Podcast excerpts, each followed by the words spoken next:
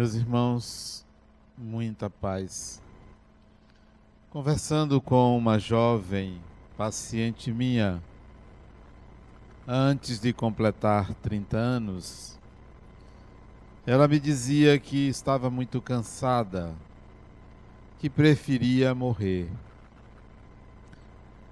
Vivia uma problemática complexa de vida existencial em sua família, além de um câncer agressivo que a colocava diante da morte eminente.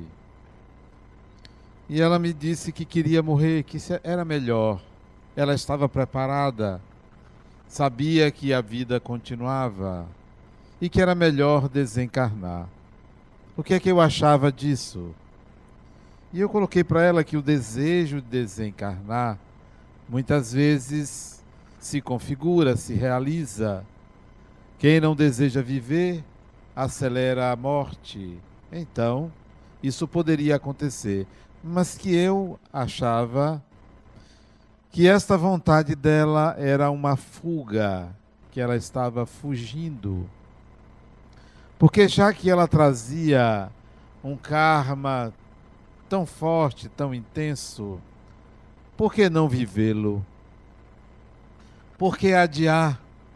Já que ela estava passando por esta expiação tão forte, que ela deixasse que o processo continuasse, que ela fosse as últimas consequências e aguardasse o desfecho que a vida oferecesse, mas não que ela propusesse. Isso tem alguns meses e ela de fato não desencarnou e está cumprindo talvez os últimos meses da sua vida com vontade de viver. A vontade de viver significa a vontade de ser, a vontade de estar. A vontade de morrer significa a ausência de si mesmo, porque quem quer morrer está olhando para a frente, para o futuro, para depois, para o além. Devemos querer viver para estar presente, para assumir quem se é, as consequências da própria existência. Você pode analisar-se a partir de determinados paradigmas. Você pode se analisar a partir das suas capacidades profissionais. Você pode se analisar a partir do seu corpo físico, da estética. Você pode analisar a sua vida a partir da sua história familiar. Você pode escolher como se enxergar, mas para se enxergar, você tem que ir para o dia seguinte. Ninguém pode analisar-se hoje como é hoje. Você precisa olhar para trás. Então você tem que estar no amanhã para enxergar quem você é. Eu gosto muito de analisar a minha vida a partir do paradigma espiritual. Não a partir do profissional, do físico, do familiar, até porque tive uma vida familiar ou uma família extremamente perturbada de minha mãe, de meus pais, então não gosto de analisar sobre este ângulo, mas sim sobre o espiritual. Como foi minha trajetória espiritual para entender o que vivo hoje. E me lembro que em 1995, razão pela qual eu me lembrei dessa conversa com minha paciente, eu me lembro que em 1995 eu me decidi a realizar um trabalho social. Já tinha iniciado a fundação e eu queria, dentro da fundação, fazer um trabalho social. Quando uma pessoa me procurou e me perguntou se eu não gostaria de uma ajuda financeira para esse trabalho social que eu queria fazer, 1995. E esta pessoa, nada mais nada menos, era o presidente de uma instituição filantrópica do Rio de Janeiro. Ele me procurou, ele se ofereceu. E eu entendi que aquilo deveria vir, aquela oferta gratuita, por influências de amigos.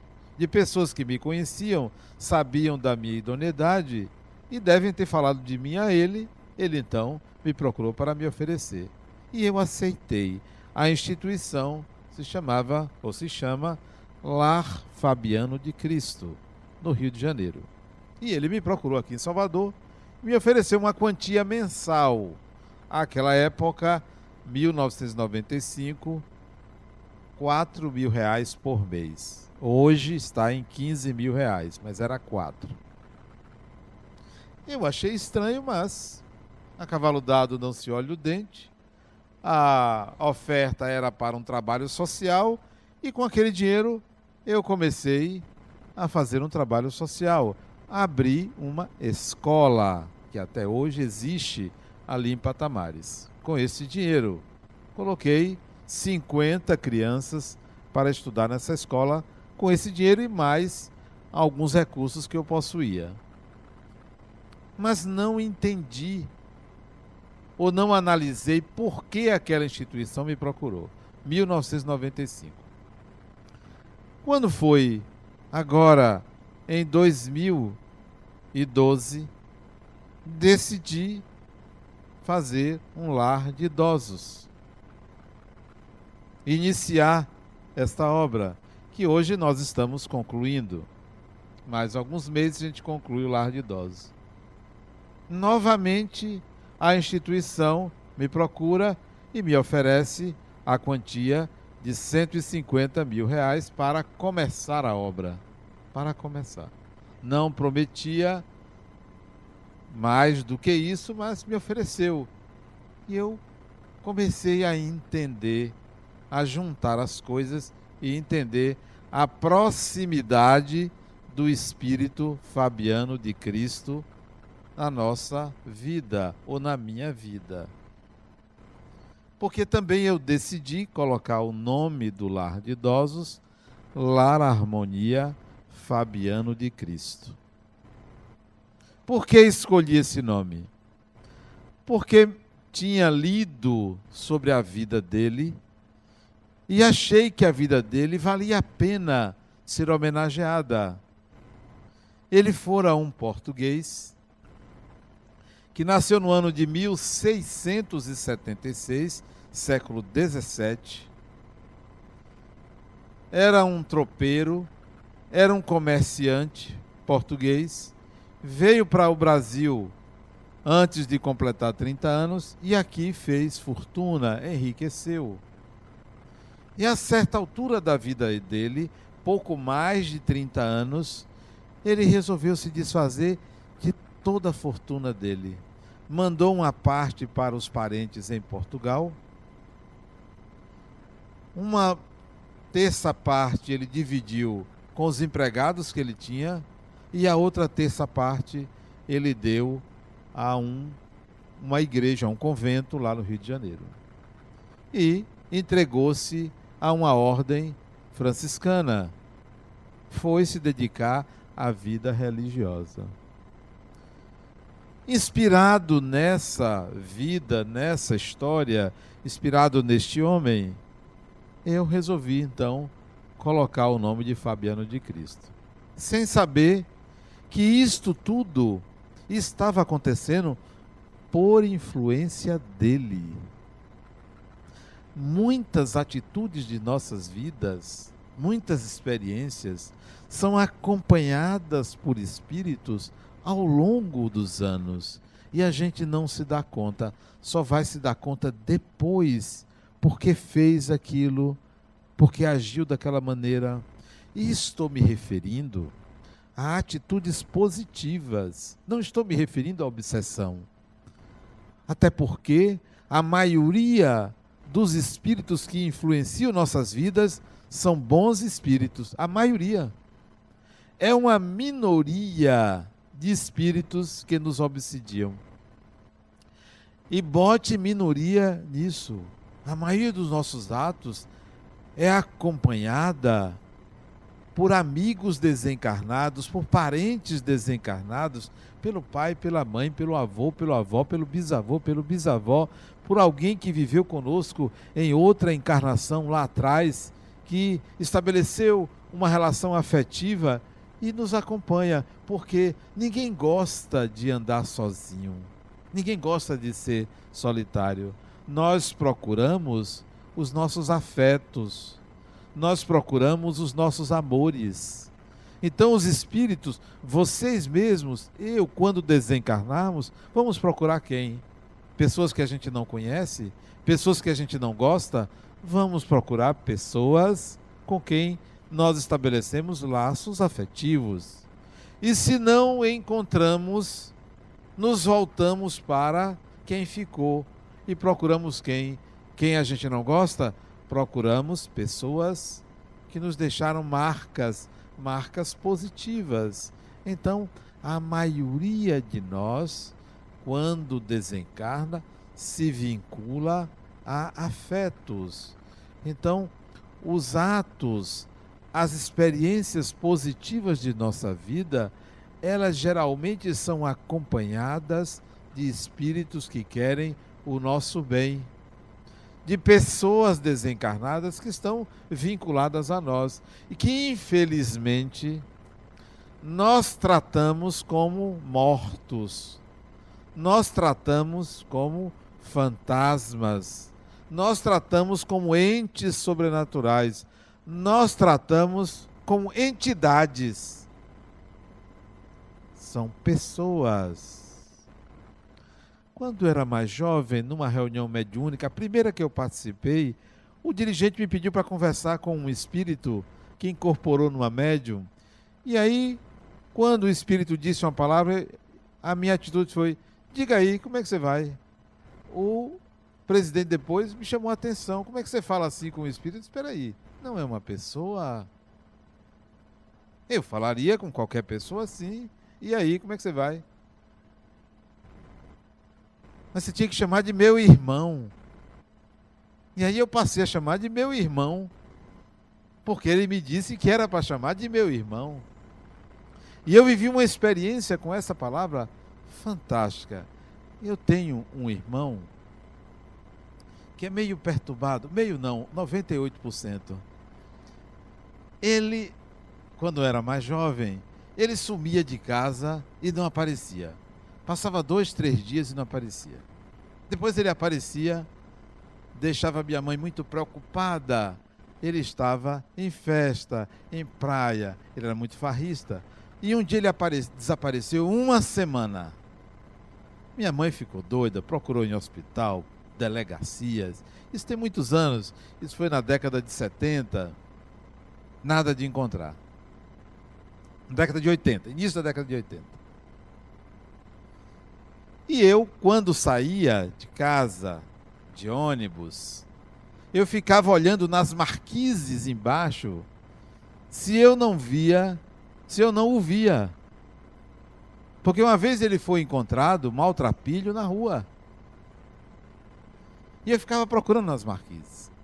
Quando cheguei ali na Praça da Sé, isso muitos anos atrás, eu peguei um ônibus ali, que ali era um terminal de ônibus, e ia para casa. Eu morava ali na Vitória.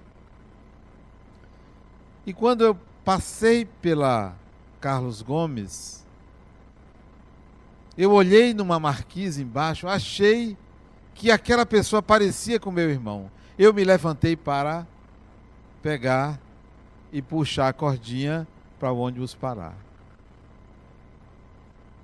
Mas antes de eu fazer isso, eu olhei melhor, não era meu irmão. Pronto. Ao constatar isso, deu um estalo na minha mente. Não sou capaz de chamar uma pessoa de irmão.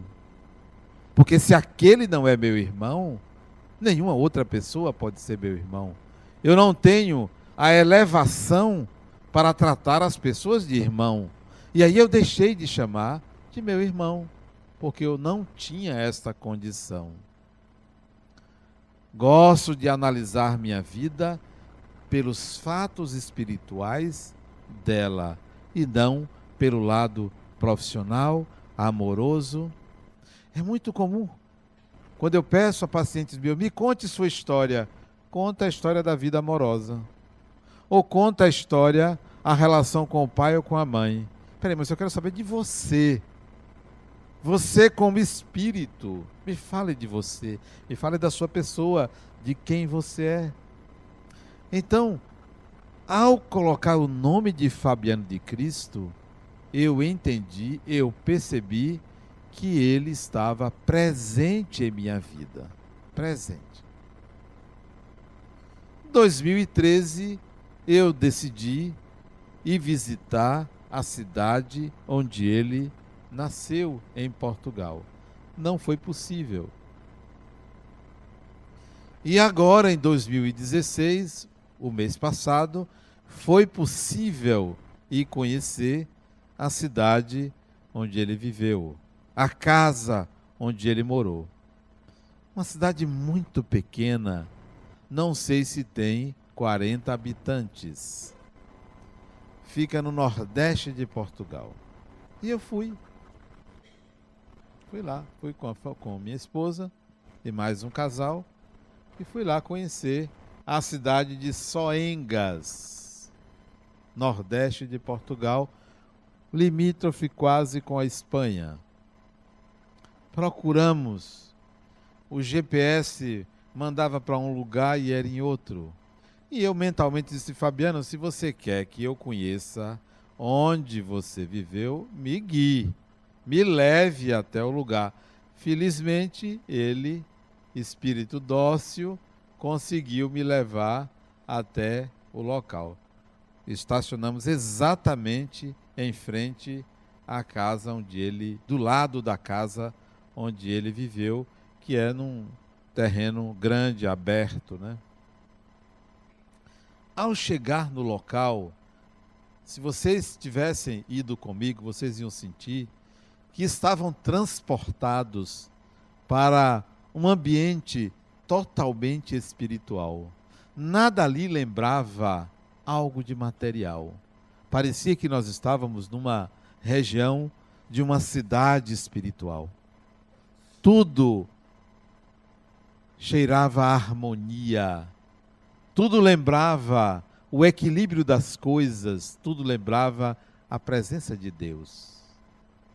Saltei do carro, eu estava dirigindo o carro e perguntei a uma senhora onde eu poderia encontrar a casa onde nasceu João Barbosa, que era o nome dele, ou Frei Fabiano de Cristo. Ele disse: É aqui, é minha casa, é onde eu moro, sou descendente dele. E aí nos mostrou toda a propriedade. Estava ela e uma filha dela, pequena, menina, nos mostrou a propriedade. Funciona lá uma pousadinha. Que eu pretendo o ano que vem levar um grupo de pessoas lá para aquele ambiente espiritual. E ali ficamos algumas horas, tiramos várias fotografias. Tem uma igrejinha que foi construída ali, que funciona ainda hoje. Aliás, tem duas igrejas, tem um chafariz. É, um, é uma localidade muito bonita, encravada na entrada de um vale muito profundo, porque é muito alto lá, que traz uma paz muito grande. E ali percorrendo aquele ambiente, andando de um lado para o outro, um espírito chegou para mim e disse: Você sabe o que funciona aqui? Do ponto de vista espiritual? Eu disse: Não imagino. Se aqui concentra nesta região um trabalho de atendimento hospitalar Há espíritos que apresentam feridas na pele, ulcerações na pele.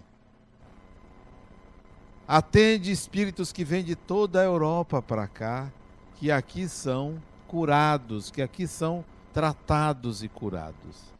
Eu fiquei espantado como um local que nada lembra doença, nada lembra algo de triste, e ali funciona uma instituição hospitalar de atendimento a ulcerados, a pessoas que têm problemas graves de, de pele, dermatoses, cânceres de pele, tudo aquilo relacionado à pele.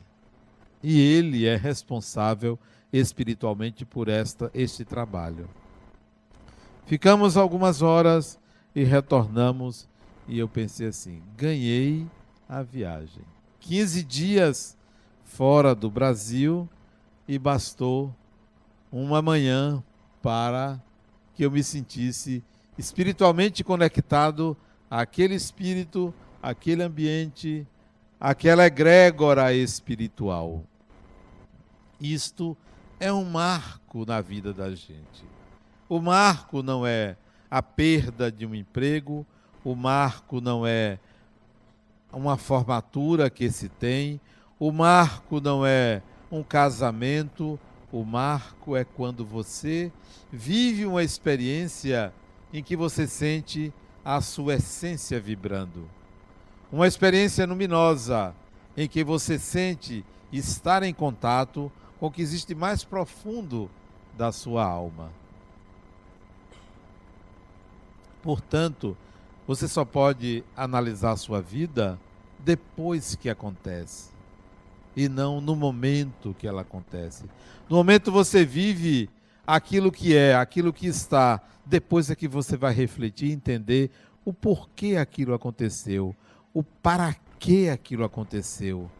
Daí você pode começar a planejar os eventos da sua vida a partir dessa análise. A minha vida é uma vida que se mede pela minha relação com o espiritual. A minha vida não se mede pelo dinheiro, pelo patrimônio, pelos amigos, pelo prazer, pelas dores, pelas doenças. Não. Ela se mede pela minha relação com o espiritual. Porque é essa relação que me conecta ao que existe mais profundo em mim. É aquilo que realiza você. O que, que lhe realiza? Se o que lhe realiza é algo de material, você está distante da sua essência espiritual. Nós somos espíritos usando ou vivendo um corpo físico. Nós não somos um corpo físico em busca de uma percepção espiritual. Nós não somos um corpo físico que está descobrindo a espiritualidade.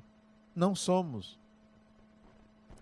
Nós somos espíritos utilizando uma ferramenta utilizando um instrumento material que deve nos levar à essência do que nós somos, e não o inverso. Não trate a sua vida como se ela devesse ser medida por uma experiência, por uma dimensão, por um acontecimento. Não pense que sua vida toda foi destruída porque aconteceu tal experiência negativa.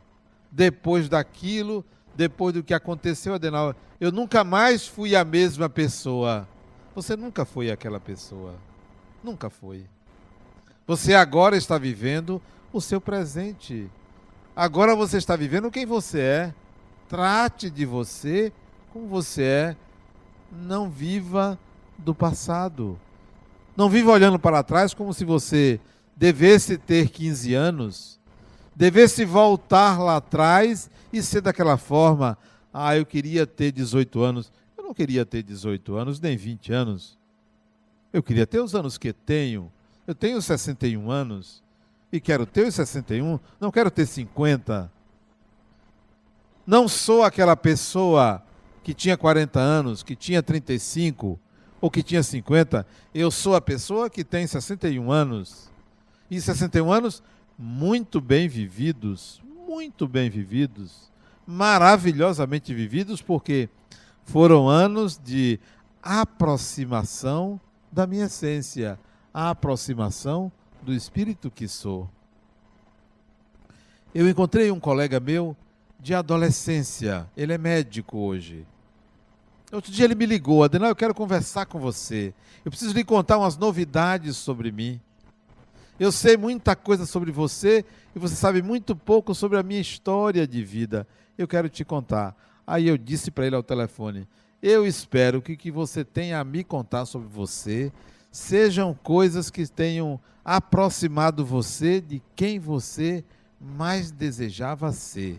E eu me lembro dele que ele era uma pessoa extremamente alegre, porque vir para mim contar miséria Não me conte. Não me conte seus problemas, né? Já basta o que eu ouço no consultório e aqui no centro. Os amigos me chamarem para me contar. Não me conte. Me conte o melhor de você. Me conte o, que você tem feito de mais importante para a sua evolução. Me conte isso.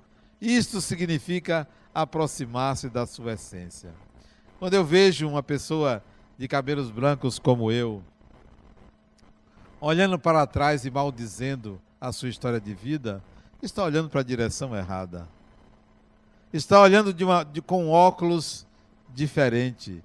Pode tirar esse óculos e veja de uma maneira diferente a sua vida. Olhe para trás e pense assim: tudo que eu vivi me fez chegar a quem eu sou hoje. E que me, me importa o que eu sou hoje, o que eu posso fazer hoje, o que eu posso sentir hoje e não está apegado nostalgicamente ao passado. Quem vive do passado se distancia do futuro, portanto não vive quem é. Quem vive do futuro se distancia do passado, não vive quem é. Você tem que viver o presente. E um presente que você atraia para você tudo que aproxima a sua consciência do ser espiritual que você é. Não se iluda. A vida material acontece para que você se veja espírito. Todos os eventos da sua vida, sejam bons ou sejam ruins, é para que você se veja espírito. Tudo que você atrai, todas as pessoas que você atrai, é para, é para que você se veja espírito. Não é para lhe acrescentar é, uma roupa, não é para lhe acrescentar dinheiro, prestígio, poder, é para que você se veja espírito. Qual é a importância disso? A importância de você se ver espírito é para que você atravesse a vida, passe pela vida, passe pela encarnação com leveza. Com leveza. E tem muita gente pesada. Não estou falando dos gordos.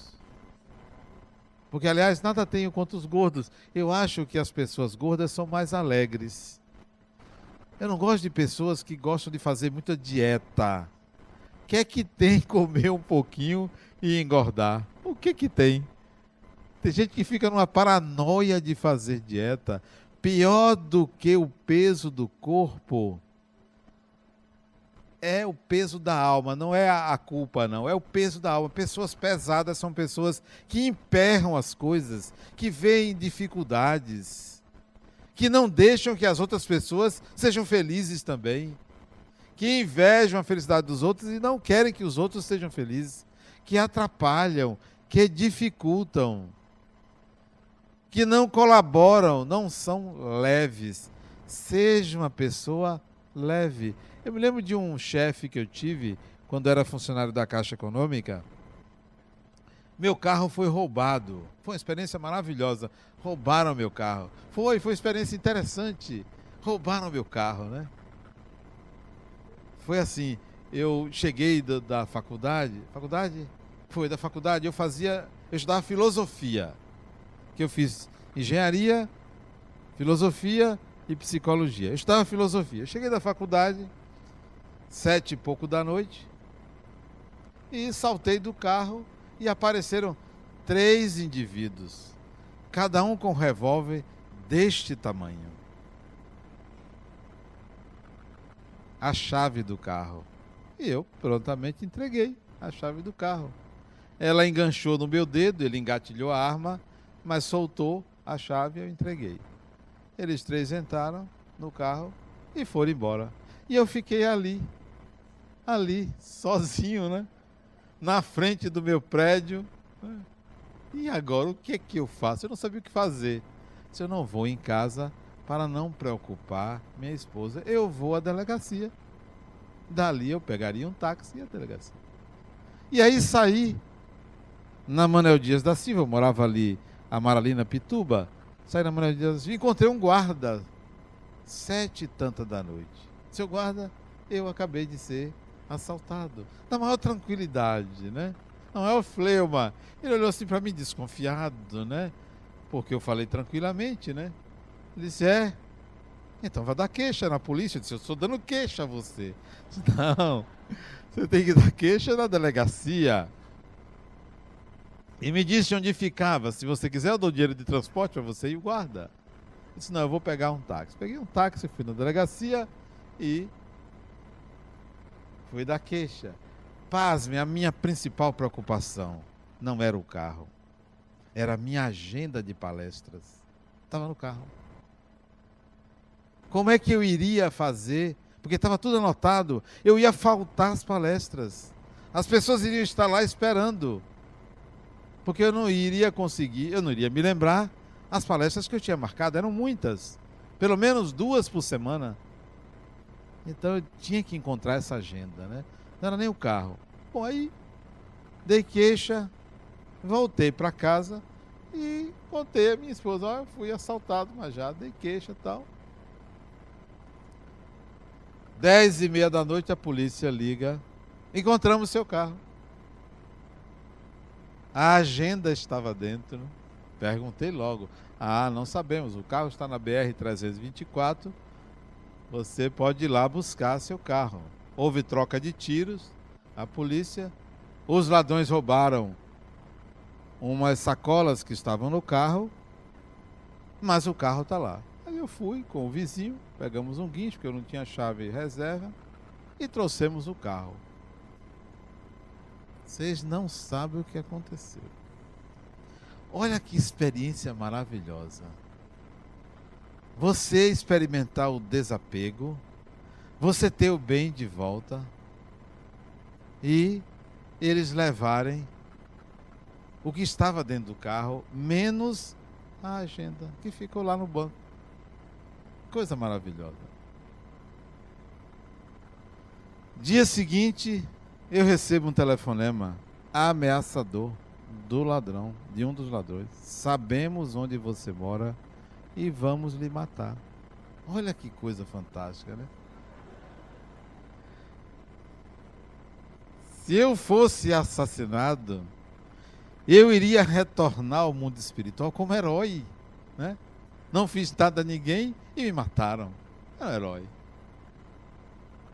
Mas fiquei preocupado, né? Fui à delegacia no dia seguinte da queixa da ameaça de morte. Contei para o delegado. O delegado disse: Isso é algum inimigo seu. Porque bandido não liga para ameaçar de morte. É algum inimigo seu? Eu disse, não, eu não tenho inimigos.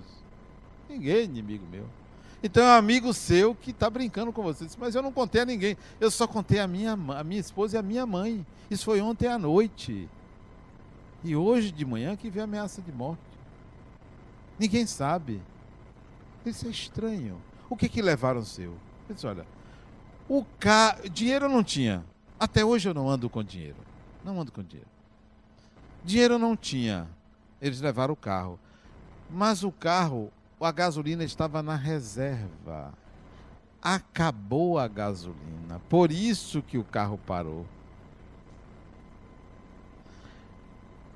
Mas eles levaram o que no carro? Disse, Delegado, eu sou espírita. E eu estou fazendo atualmente experiências de psicometria. Vocês sabem o que é psicometria? Psicometria é assim: você pega um objeto que pertence a uma pessoa e a partir das vibrações deixadas no objeto, você entra em contato com a história da pessoa. Você pega uma pedra ou um objeto de um ambiente, um relógio, e você capta as vibrações que aquele relógio, aquele objeto presenciou ou captou. E eu estou fazendo essas experiências aqui no Rio Vermelho, porque foi ali na delegacia do Rio Vermelho. Tinha uma antiga fábrica de tijolos. Eu peguei os tijolos, enrolei de papel de presente e botei em duas sacolas pesadas, né? No fundo do carro. E os assaltantes levaram minhas duas sacolas com as minhas pedras. Ele disse: Olha, se eu fosse o ladrão, eu ia querer lhe matar. Não tinha dinheiro, o carro não serviu. carregaram pedra embaixo de tiros. É melhor você se proteger. E eu passei assim uns três meses preocupado com o ladrão me pegar, né? Com... Foi uma experiência maravilhosa ter tido o carro roubado. Né?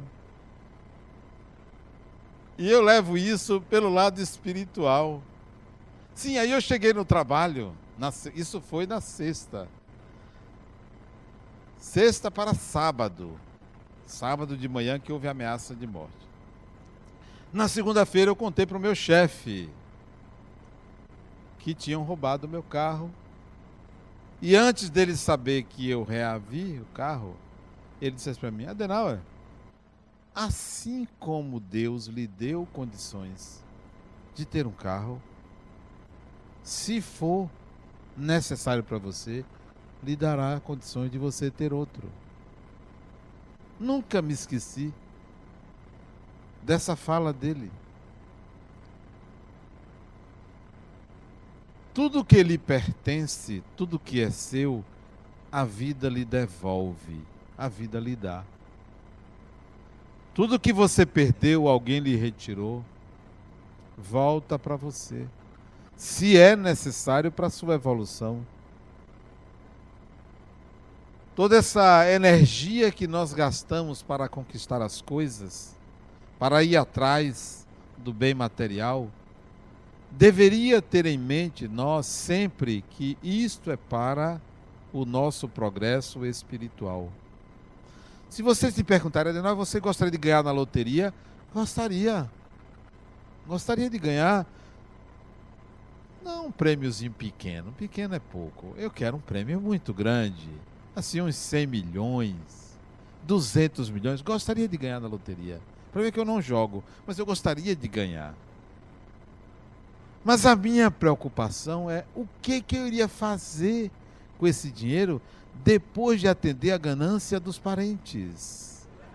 O que, que eu iria fazer depois de atender aos invejosos de plantão, aos amigos de ocasião? O que, que eu iria fazer? Teria que ser alguma coisa que atendesse ao meu desenvolvimento espiritual. Porque se for para gozar a vida, isso é simples. Não precisa de muito dinheiro para gozar a vida. Se for para ter conforto, não precisa de muito dinheiro para ter conforto, não. A questão é, em que isso iria agregar ao espírito que sou, do ponto de vista espiritual da minha evolução? Teria que aplicar em alguma coisa que significasse crescimento para mim. Porque se não significasse crescimento para mim, seria um estorvo. Então eu quero os bens materiais? Quero sim. Mas desde que isso tenha um viés favorável à minha evolução. Mas se não tiver o, os bens materiais, que não venha, desde que não tê-los acrescente para a minha evolução espiritual porque o sentido da vida é exatamente a realização do ser espiritual que você é. E não simplesmente alcançar sucesso no mundo, alcançar poder, alcançar prestígio, ter isso, ter aquilo. Sim, mas para quê? Para quê se a vida continua? Para quê? Bom, mas se a vida não continua, problema seu, meus pêsames porque você fica limitado a um tempo e a um espaço, limitado a uma condição. É importante que você analise que tudo deve ter como objetivo o desenvolvimento espiritual do ser que você é. Porque esse é o objetivo da encarnação, é o seu desenvolvimento. Ninguém está aqui para pagar, ninguém está aqui para sofrer. Não estamos aqui para isso. Ninguém está aqui para devolver nada, nós estamos aqui para crescer, para nos educarmos. Então aproveite, aproveite a encarnação para se educar, aproveite a encarnação para crescer espiritualmente. Agora que eu me lembrei que o tema da palestra é outro. Rapaz, como passo. É psicologia e mediunidade, eu esqueci. Agora que eu lembrei. Mas esse assunto a gente pode tratar na próxima palestra, né, que eu vou estar aqui. Eu me lembrei agora do tema da palestra, né?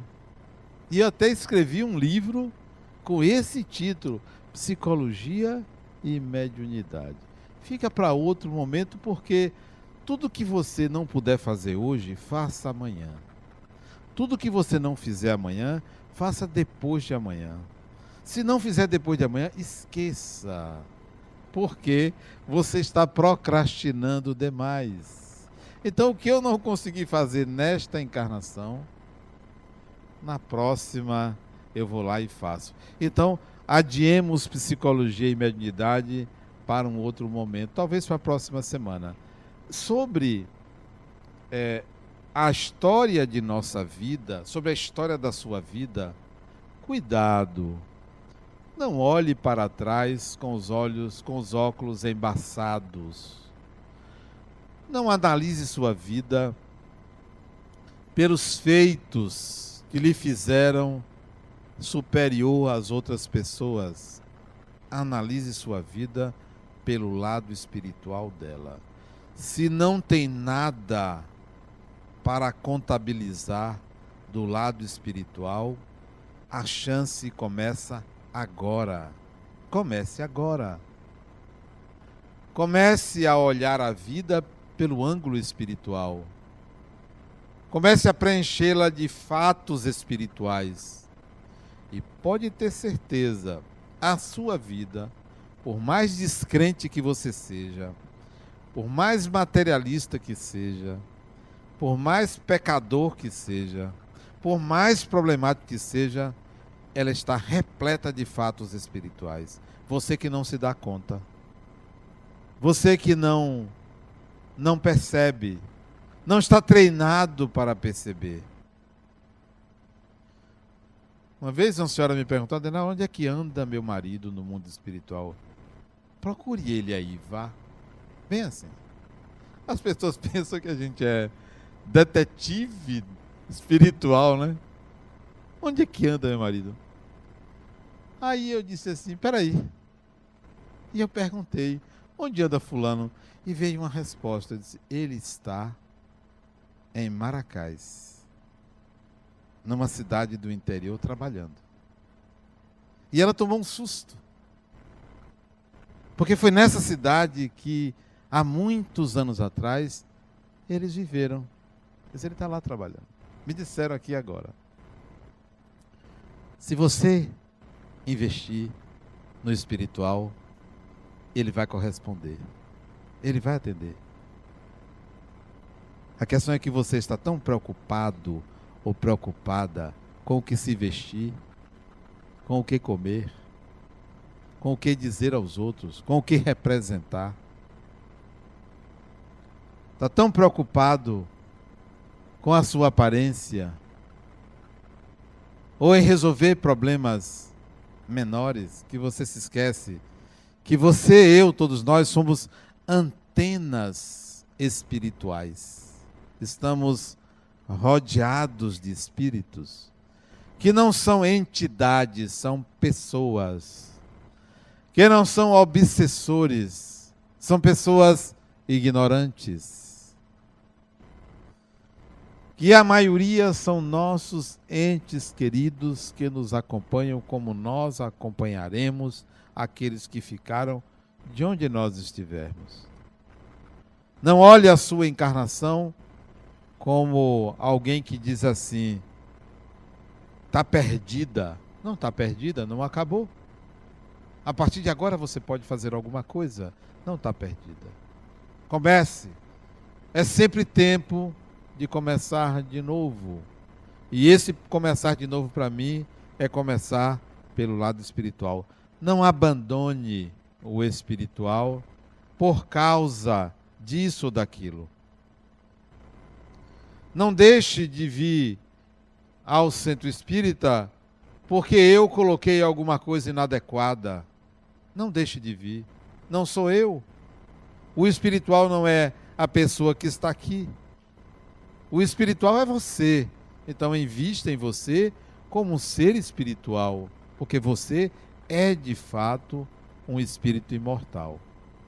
Muita paz.